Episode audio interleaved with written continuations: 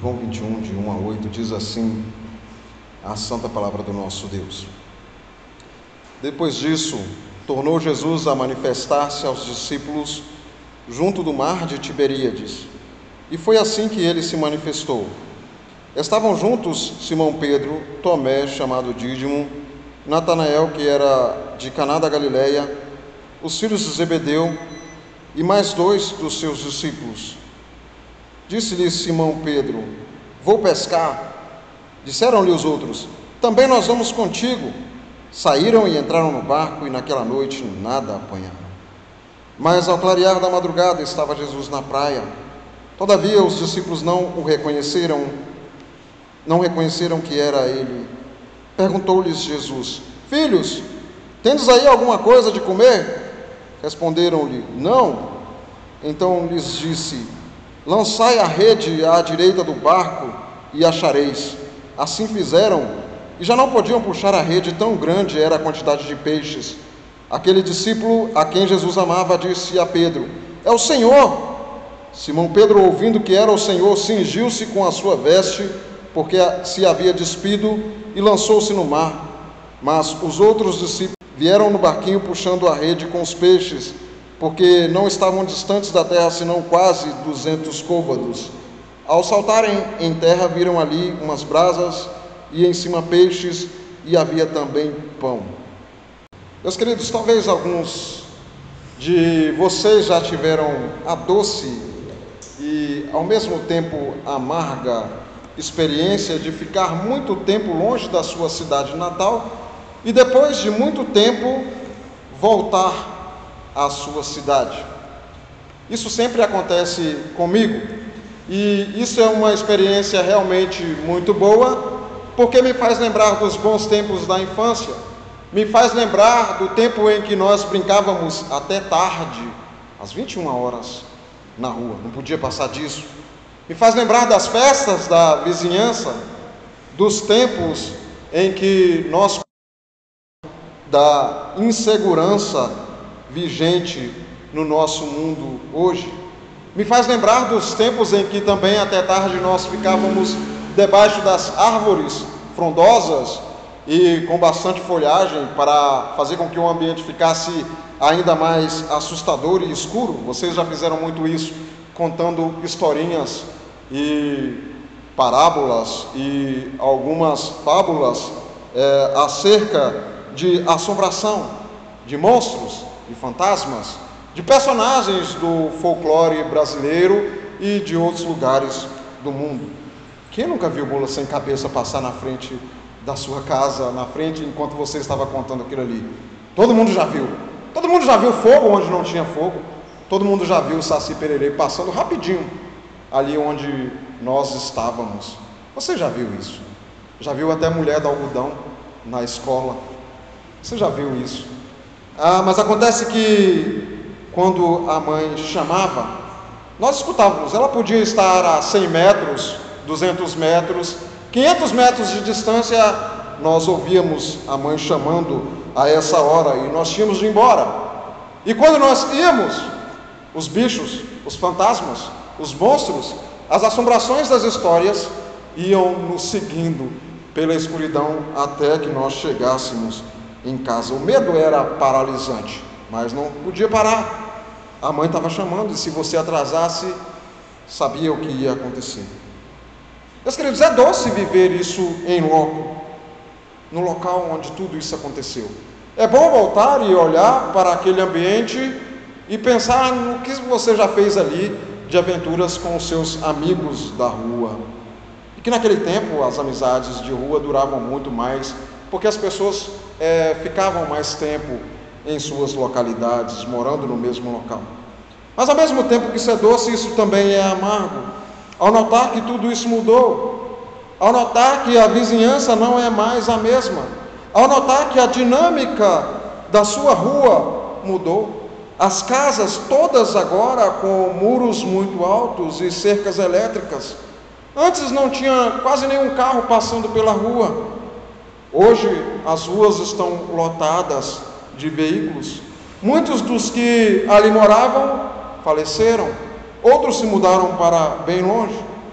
Não tem mais as árvores dos contos malucos de assombração. Nós percebemos com isso tudo que já não somos mais os mesmos. Mas é bom voltar para casa. É bom voltar para o lugar onde nós somos criados. Por que eu estou falando isso? Por que eu estou contando essa historinha aqui? Eu estou falando isso porque hoje nós veremos homens voltando para o lugar de onde vieram. Homens que estavam na Judéia, mas tiveram que voltar para a Galiléia. Voltaram para o lugar onde foram criados, onde exerceram as suas profissões, onde criaram boa parte, quem sabe, de suas famílias. E agora voltam para aquele local. Mas esses homens já não eram mais os mesmos. Eles mudaram. Eles cresceram. Eles viram numa sexta-feira, no passado, a cena mais triste de suas vidas. Viram coisas muito horríveis naquela sexta-feira em que Jesus foi crucificado. Coisas realmente horríveis, diante das quais as histórias de monstros e assombrações são fichinhas, porque aquilo que eles viram foi realmente de verdade, foi fato. Eles viram o Senhor Jesus sangrar até a morte. Eles viram Jesus Cristo gritar na cruz do Calvário. Eles viram a coroa de espinhos sendo colocada na sua fronte. Cena realmente muito horrível naquela sexta-feira.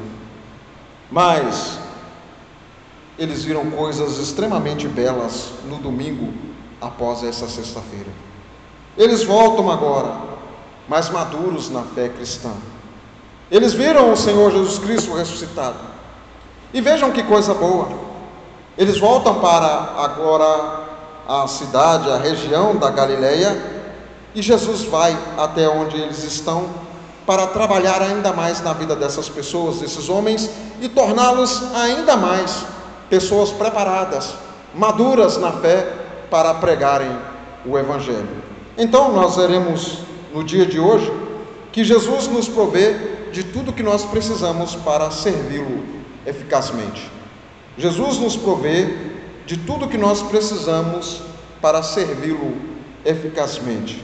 Veja bem, que Jesus nos ensina e nos provê de tudo que nós precisamos para exercer a sua obra como missão aqui nessa terra, como igreja aqui neste mundo. Eu quero que você acompanhe comigo as leitura, a leitura dos versos 1 a 3. Depois disso, tornou Jesus a manifestar-se aos discípulos junto ao mar de Tiberíades. E foi assim que ele se manifestou. Estavam juntos Simão Pedro, Tomé, chamado Dídimo, Natanael, que era da Galileia, os filhos de Zebedeu e mais dois dos seus discípulos. Disse-lhe Simão Pedro: Vou pescar. Disseram-lhe os outros: Também nós vamos contigo. E saíram entrando no barco e naquela noite nada apanharam. Veja bem, meus irmãos, que Jesus tivera já dois encontros depois de ressuscitado com os seus discípulos. Esses homens viram ao Senhor Jesus, eles ouviram as suas palavras, eles viram as suas cicatrizes, e agora quando Jesus encontrou com eles ali naquela ocasião, na casa de portas fechadas, Jesus lhes dá a boa notícia: vocês estão já pacificados com Deus, paz seja convosco. A mesma notícia que ele deu a mim e a você no ato da nossa conversão, quando nós fomos chamados para ele, e que foi confirmada pelo batismo com água e que é cada dia mais confirmada na nossa vida, na nossa caminhada cristã, na maneira como nós entendemos o nosso chamado e o servimos. Veja bem que Jesus chama aqueles homens e os comissiona. Jesus os envia e sopra sobre eles o seu espírito. Note que você, hoje, dia 26 de agosto de 2021, lógico, não estava trancado naquela casa com os discípulos, mas você não perdeu nada por causa disso. Acho que eu errei a data, né? É dia 26 de setembro. 26 de setembro de 2021. Note que você não perdeu nada por causa disso. tudo o que Jesus disse para eles, tudo o que Jesus fez para com a vida deles, é para você também. Jesus declara paz a você. Jesus te pacifica com Deus. Jesus soprou sobre você o Espírito Santo. E agora você é templo do Espírito. E Jesus te comissionou como igreja. Jesus te enviou a pregar o Evangelho. Veja bem, meus irmãos, nós não sabemos quanto tempo se passou deste último encontro em que Tomé estava presente junto a eles, até este momento aqui do capítulo de número 21, do início deste capítulo. Nós não sabemos quanto tempo se deu. A história tem então um salto temporal, talvez uma semana ou mais dias aí. E também tem uma grande mudança geográfica. Eles não estão mais em Jerusalém, não estão mais na Judéia, eles estão numa região chamada de a região da Galileia, a região de onde realmente vieram. Talvez você já tenha ouvido muitas vezes também por aí que os discípulos, ao voltar para a Galileia, ao irem novamente para aquele mar, eles haviam desistido da missão, eles estavam desanimados, eles estavam é, sem esperança, sem fé, tristes por causa de tudo o que havia acontecido antes. Eu gostaria de dizer a você que isso não é assim, que eles não voltaram à velha vida. Isso, na verdade, é muito popular. As pessoas dizem por aí que os discípulos, após a ressurreição de Jesus, não entenderam a grande comissão, não entenderam as palavras do Mestre e voltaram para a atividade antiga da pescaria. Veja bem, meus irmãos, que quando as pessoas falam que simplesmente ignoraram tudo e voltaram para a velha rua, para a mesma árvore, para a mesma praça, o mesmo banco, o mesmo jardim, para o mesmo cais e para o mesmo mar, eles estão dizendo que esses homens não entenderam nada do que Cristo fizera até então. Isso não é verdade, meus irmãos. Não faz sentido pensar assim, porque o que estudamos no capítulo 20 não pode ser ignorado quando nós passamos para o capítulo 21, e é por isso que é bom nós pregarmos em sequência, porque conseguimos ver a história num todo, porque conseguimos contemplar e juntar os eventos para que as coisas mais simples possam fazer sentido e que não venhamos cair assim em erro. No capítulo 20 nós vimos que eles tiveram experiências maravilhosas. Eles estavam então felizes, eles estavam motivados, eles receberam uma missão do Senhor Jesus Cristo. E eles entenderam sim essa missão.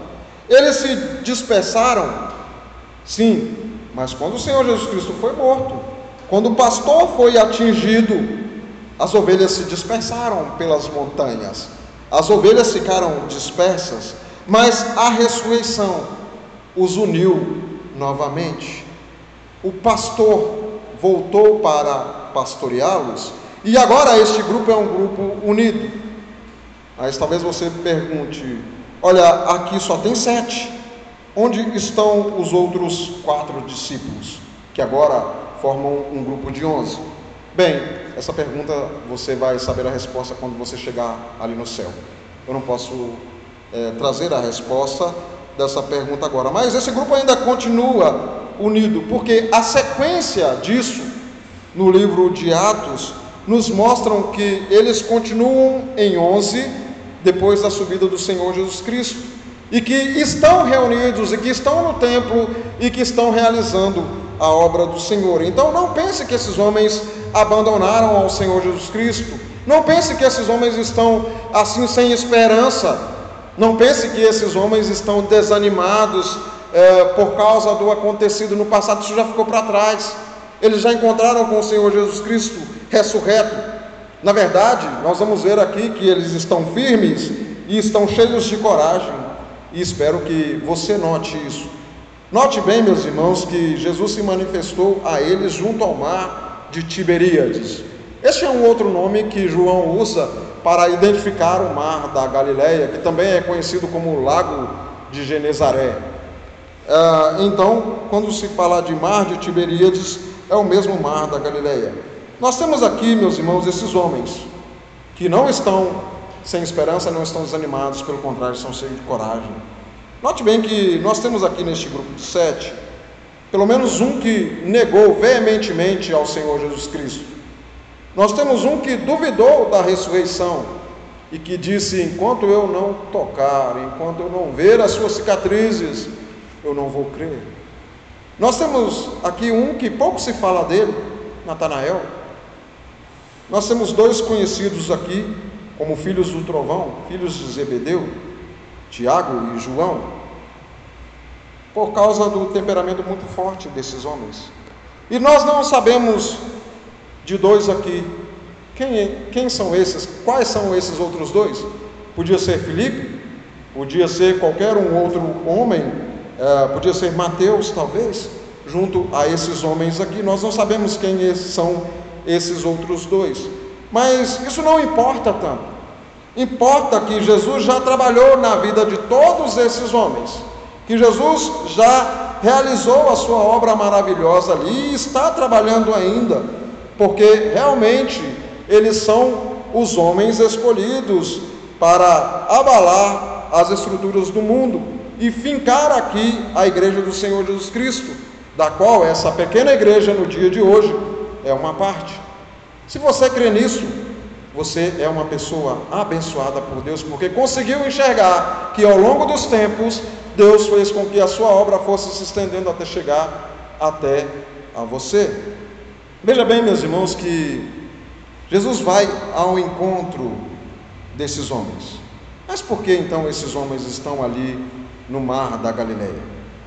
Se não é por desânimo, se não é por tristeza, se não é por decepção, por que esses homens estão ali, na região da Galileia, e agora estão pescando? Veja bem, meus irmãos, que nem todo mundo que pesca, pesca porque está triste. Na verdade, a maioria dos que pescam, pescam porque estão felizes, porque pescar é muito bom para quem gosta, para quem tem essa motivação de estar ali. Quem pesca não é porque está se sentindo abandonado, porque muitas vezes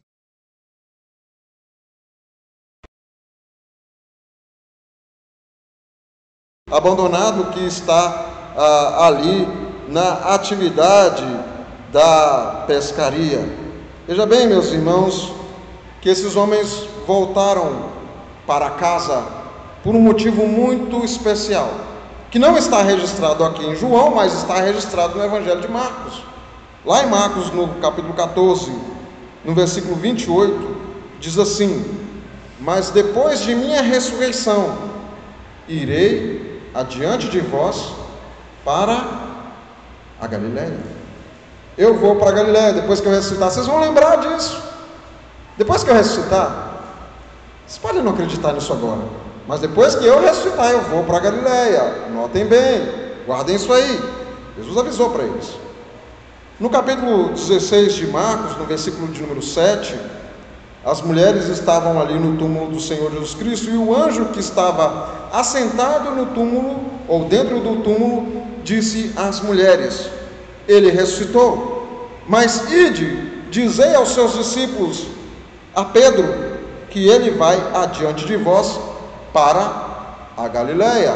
Lá o vereis como ele vos disse. Então, veja bem, meus irmãos, que este encontro já estava marcado bem antes do Senhor Jesus Cristo morrer. Ele havia dito, então não faz sentido você pensar que os discípulos abandonaram tudo. Eles estavam ali ainda desesperançados, sem confiança, tristes e decepcionados. Não, eles estão obedecendo uma ordem do Senhor. Agora sim, esses homens estão entendendo aquilo tudo que Jesus falara antes, tanto que obedeceram e foram para a Galiléia. Então o motivo não é porque abandonaram a Cristo, mas eles estão firmes e estão obedecendo completamente às ordens do Senhor. Jesus os mandou ir e eles foram. Voltaram para o lugar onde Jesus fez e ensinou muitas coisas a eles. Imagine quantas lembranças boas. Ali começaram os milagres de Jesus numa festa quando ele transformou a água em vinho. E veja bem, Natanael era de Caná da Galileia. Natanael estava na região onde Jesus começou a fazer os seus milagres. Está na minha terra, está na minha cidade. Foi na minha cidade que Jesus fez a, o seu primeiro milagre, transformando a água em vinho. Foi ali que Jesus curou o filho do oficial do rei. Bem ali, às margens daquele mar, ele multiplicou pães e peixes, e ele andou sobre as águas daquele mar e acalmou uma tempestade nele. Quanta lembrança doce, eu imagino que os discípulos, talvez em algum momento, tenham pensado nessas situações, em tudo que Jesus realizou ali naquela região, ali às margens e dentro do mar da Galileia. Quanta coisa boa! Tudo agora tem um novo significado que é trazido pela vitória do Cristo ressurreto, daquele que venceu a cruz e venceu a morte. Sempre é bom, meus irmãos, quando nós como crentes, é, nos lembramos das coisas boas que Deus fez na história do seu povo, na história de sua igreja, na história dos crentes em geral. É sempre bom recordar como o Evangelho chegou à nossa nação. É sempre bom recordar que, apesar das perseguições, apesar das barreiras colocadas pelo mundo, o Evangelho conseguiu se firmar por meio da nossa própria denominação em muitos locais, abrindo inclusive portas para outras igrejas. É bom a gente lembrar que muitos crentes sim morreram por causa dessa palavra, mas é bom lembrar que apesar disso, Deus venceu através do seu povo e tem vencido. Então é sempre bom lembrar daquilo que Deus faz na história do seu povo. Então, veja bem, que nós estamos falando aqui não de homens que agora são como eram antes, não de homens anteriormente imaturos, medrosos, duvidosos. Nós estamos falando agora de gente que realmente reconheceu ao Senhor Jesus Cristo, gente que foi transformado da sexta-feira para o domingo. E por assim dizer, tudo que havia acontecido no passado, por mais doloroso, por mais triste que fosse, trazia agora boas lembranças e fazia realmente sentido na vida daqueles homens. Veja bem, meus irmãos, como eu contei no início, não dá para voltar na minha rua hoje, na cidade onde eu nasci e fazer tudo o que eu fazia antes. Dá até vontade de fazer, mas não dá mais. Não dá mais para subir na árvore. Se eu conseguir achar algum.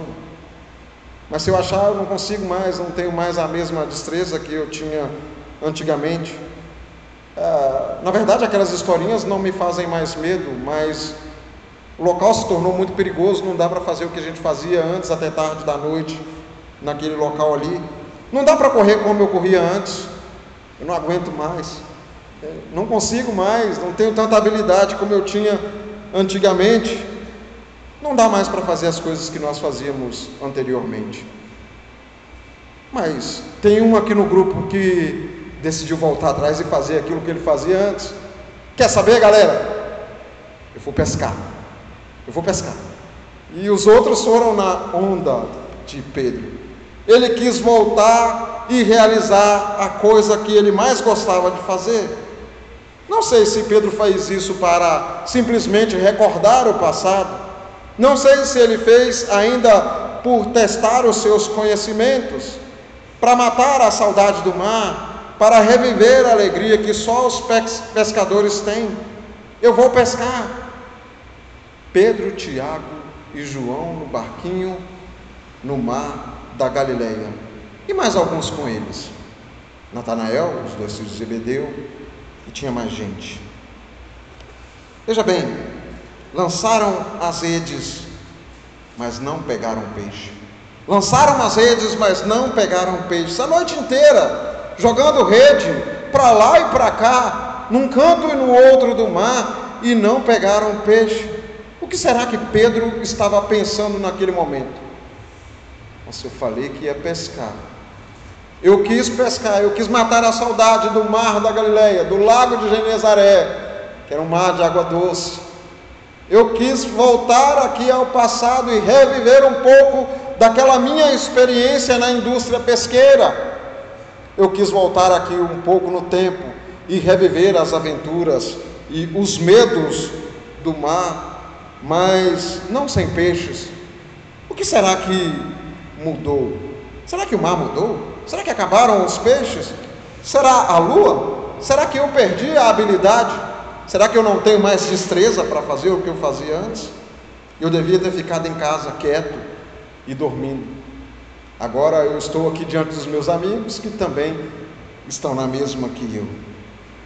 Ali estava Pedro e seus amigos. Versículo 4 em diante diz assim: Mas ao clarear da madrugada estava Jesus na praia. Todavia os discípulos não reconheceram, não reconheceram que era ele. Perguntou-lhe Jesus: Filhos, tens aí alguma coisa de comer? Responderam: Não. Então Jesus lhe disse: Lançai a rede à direita do barco e achareis. Assim fizeram e já não podiam puxar a rede, tão grande era a quantidade de peixes. Veja bem que Pedro, Tiago João e mais alguns no barquinho, lançando rede a noite inteira no mar da Galileia, jogaram uma rede, mas não pegaram peixe. Jesus está ali na praia. Ele foi lá para a Galileia, como havia dito que iria. E eles, no primeiro momento, não o reconheceram. Mesmo estando numa distância não tão grande assim, 200 côvados, é aproximadamente uma distância de 100 metros, tomando em consideração que um côvado possui ah, 49 centímetros e alguma coisa, então quase 100 metros de distância. Mas, embora talvez não conseguindo distinguir a pessoa, eles conseguem ouvir a voz. E Jesus perguntou para eles: Tendes aí alguma coisa de comer? Quando está escrito filhos aqui, no original, é algo como, ô oh, rapaziada, rapazes, tende aí alguma coisa de comer? Vocês têm aí alguma coisa de comer? Conseguiram apanhar alguma coisa hoje? Hoje o mar não está para peixe, hoje está fraco. Imagine aqueles homens gritando para Jesus sem saber que era Jesus. Alguém aqui já conseguiu pescar no nosso lago. Acho que aqui ninguém foi pescar ainda nesse novo programa nosso liberado de aproveitamento do lago. Alguém já foi pescar ali? Eu ainda não tive coragem, até porque eu não tenho muita habilidade para essas coisas. Mas ontem eu estava ali, já no cair da noite, e observava um rapaz tentando desesperadamente tirar um peixe daquele lago onde ninguém consegue pescar muita fé daquele rapaz ali. E ele estava ali tentando bastante a exaustão. E eu via o desespero dele por não pegar nenhum peixe. E eu estava pensando nessa passagem que eu haveria de pregar hoje. Imagine se eu pudesse, tivesse a liberdade de dizer algo semelhante àquilo que Jesus fez com os seus discípulos. Joga mais para lá. Você está muito perto do mato. Coloca mais corda nesse anzol aí. Ah, vai mais para a direita. Muda a isca. Talvez seja a isca. Talvez seja a sombra da noite. Não tive como fazer isso, até porque não tinha liberdade com ele. Mas Jesus fez isso. Lançai à direita do barco. Mas mesmo não reconhecendo a Jesus, resolveram fazer isso. Sempre tem um palpiteiro na pesca, né? E os pescadores odeiam os palpiteiros. Odeiam que alguém fique lhes dando dicas de como fazer para tirarem o peixe que está escondido ali naquele rio, no mar, em qualquer outro lugar. É a linha, é a hora que você veio, está muito tarde, tinha que ter vindo mais cedo. Veio muito cedo, espera ficar mais tarde. É a isca, é a boinha que você está usando que não está é, deixando a, a linha chegar até o peixe. É o vento, é a lua. Talvez até pensaram naquele momento ali: vai que o palpiteiro tenha razão, vai que o homem que está gritando lá da praia tenha razão e que a coisa acontece de verdade. Mas vejam bem, eles obedeceram mesmo sem saber quem era. Talvez esse cara já é um cara mais experimentado aqui na região. Nós mudamos faz tempo e talvez a ideia dele faça sentido. E eles fizeram isso e obedeceram. E diz o texto que eles já não podiam puxar a rede tão grande era a quantidade de peixes. Puxaram e a rede estava cheia de peixinhos. Puxaram a rede cheia de peixinhos no mar da Galileia. Muitos que não davam conta de puxar direito. Tanto peixe que eles já estavam sem forças para puxar aquela rede. E vejam bem, meus irmãos, não foi sorte, como muitos podem tentar é, mudar a questão do texto aqui, tirando realmente aquilo que é essencial. Isso não foi sorte, Jesus sabia, como o Criador, como o soberano, como Deus onisciente, ele sabia que tinha um cardume, ou ele mesmo preparou um cardume de peixes para estar presente ali naquele momento para demonstrar o seu grande poder. E veja bem, versículo 7 diz assim: Aquele discípulo a quem Jesus amava, disse a Pedro: É o Senhor. Simão Pedro, ouvindo que era o Senhor, cingiu-se com a sua veste, porque se havia despido, lançou-se ao mar. Veja bem, que esse discípulo a quem Jesus amava é João, ele não se identifica nunca no seu evangelho com o seu nome, mas João, no mesmo instante, ligou tudo isso àquele a quem ele viu fazer algo semelhante anteriormente. Talvez João, pensando numa ocasião anterior, disse para Pedro: É o Senhor. Essa outra ocasião está registrada lá em Lucas capítulo 5. Neste mesmo mar, que é chamado como Lago de Genezaré, chamado também de Mar de Tiberíades e Mar da Galileia. Veja bem que naquela ocasião, lá em Lucas 5, neste mesmo mar, quando os homens haviam tentado pescar a noite toda, estavam lavando as suas redes. O dono daquele barco, o dono da indústria pesqueira, é Simão Pedro, discípulo do Senhor Jesus Cristo. Nós lemos esse texto na nossa liturgia. E Jesus pede o barco para Pedro e Pedro empresta para que ele pregue para a multidão. E depois de pregar aquela multidão, depois de ensinar aquela multidão na beira do mar da Galileia, Jesus diz: Simão, volte para o lago lance as suas redes. Simão Pedro respondeu: Senhor, trabalhamos a noite inteira e não pegamos nada, mas sobre tua palavra eu lançarei as redes. E foi grande o resultado dessa pescaria. Tão grande que não conseguiam quase chegar à margem do mar de, da Galileia. Talvez aquilo que aconteceu nessa pesca anterior fez com que João se lembrasse do Senhor Jesus e se lembrando do que Jesus fez no passado, ele conectou com a experiência que ele estava vivendo agora. Só Deus pode fazer isso. Só o Senhor Jesus Cristo pode realizar essas coisas. Jesus é o Senhor. Veja bem, o Senhor Jesus Cristo está aqui, ele disse para aqueles homens. Notem bem que há uma grande conexão nos evangelhos da missão da igreja, da missão dos discípulos com a pescaria. O Senhor Jesus Cristo, como, quando chama os discípulos lá em Lucas 5, ele diz a Pedro e aos outros que eles seriam pescadores de homens, e todos os seguiram. Há uma grande conexão também bíblica do mundo como sendo o grande mar, onde as pessoas estão perdidas, o mar do mundo com a sua turbulência e capacidade de fazer com que as pessoas se percam a multidão é o mar no qual nós devemos lançar a nossa rede sob a palavra de Cristo e retirar muitos deste mar para o lar, para a família de Deus, para a família da fé. Veja bem como tudo isso faz sentido agora para aqueles homens. Numa ocasião, a noite inteira, eles estão trabalhando no mar sem pegar nada. Jesus aparece e fala com eles para voltarem para o mar e lançarem as suas redes, e eles conseguem apanhar muitos peixes.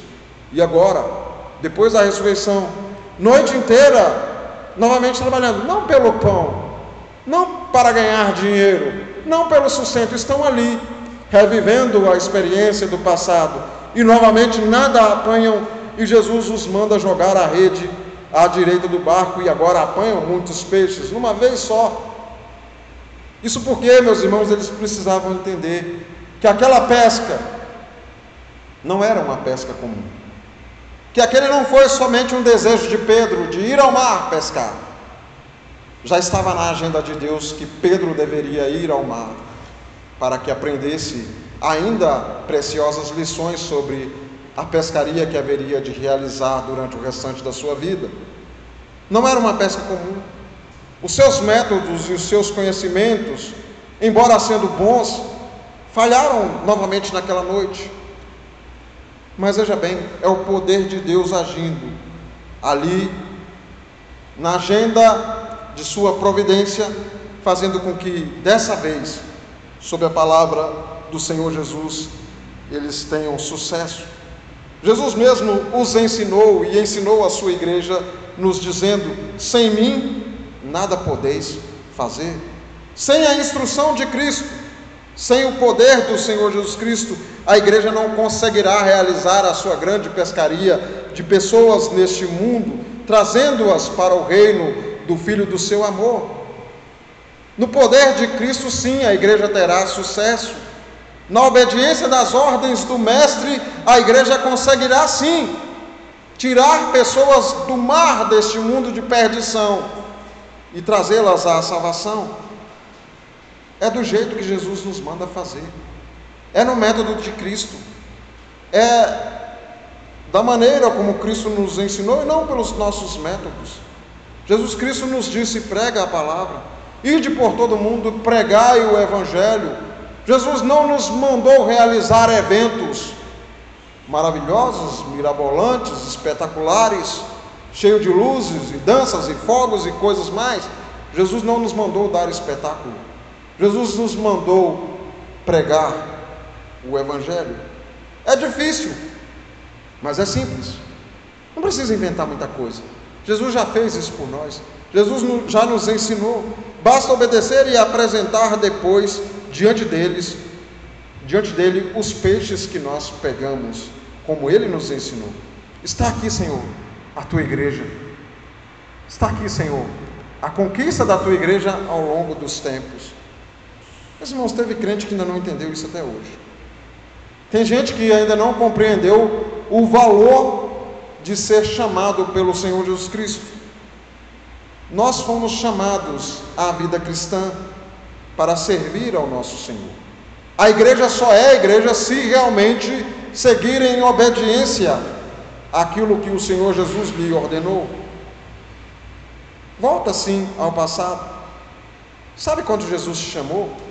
Sabe quando você se converteu ao Evangelho? Volte lá. Lembra desse dia. Busque lembranças desse dia, não por saudosismo, não para dizer, olha, era muito melhor naquele tempo, no passado. Os crentes eram mais fervorosos, os crentes pareciam mais crentes, a igreja cantava com mais força, a igreja saía no domingo à tarde para pregar o Evangelho, distribuindo folhetos no, nas ruas da nossa cidade. Nós éramos mais unidos, tudo dava mais certo, era uma bênção. Volte nesse tempo, não apenas por causa dessas coisas, não pelo saudosismo, não volte apenas por isso, volte para se lembrar de que você foi pescado, de que você foi tirado deste mundo, porque alguém entendeu a missão do Senhor Jesus Cristo e pregou o Evangelho para você.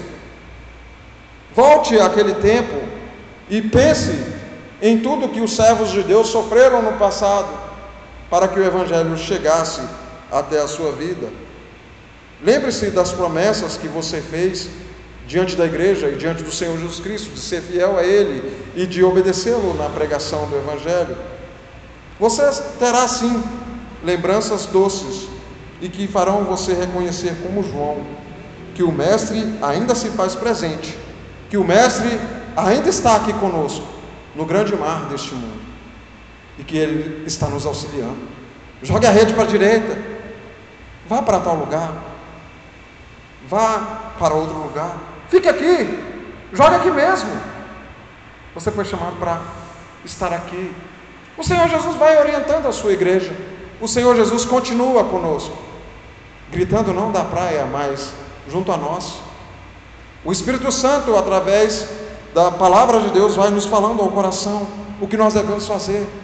A igreja precisa ser orientada sempre na mensagem santa do Evangelho para que continue firme. O Mestre ainda se faz presente, ele ainda está conosco. E dessa vez é ele que nos chama: vou pescar. E nós respondemos: nós vamos com o Senhor. Se essa mensagem faz sentido para a sua vida, volte atrás, volte na sua rua, lá no passado onde você se converteu, onde você foi transformado, e dê ouvidos de novo à voz do Senhor Jesus Cristo. Faça a obra do Senhor Jesus como tem de fazer. Jesus continua te ensinando e te ordenando. Se você ainda não é um filho de Deus, se você ainda não é um discípulo do Senhor Jesus Cristo, um seguidor fiel, saiba que Ele está te chamando hoje para que você se arrependa dos seus pecados, para que você seja feito pescador de homens, para que a sua vida seja transformada, assim como foi a vida de Pedro, de João, de Natanael, de Tiago, os dois homens que aqui estavam e os outros quatro que aqui não estão. Homens que foram transformados de verdade, homens que, cheios de coragem, abalaram o mundo inteiro por meio da pregação do Evangelho, homens por meio dos quais a igreja teve a sua obra iniciada aqui nessa terra e chegou até mim e chegou até você. Que Deus te abençoe em nome do Senhor Jesus Cristo. Amém.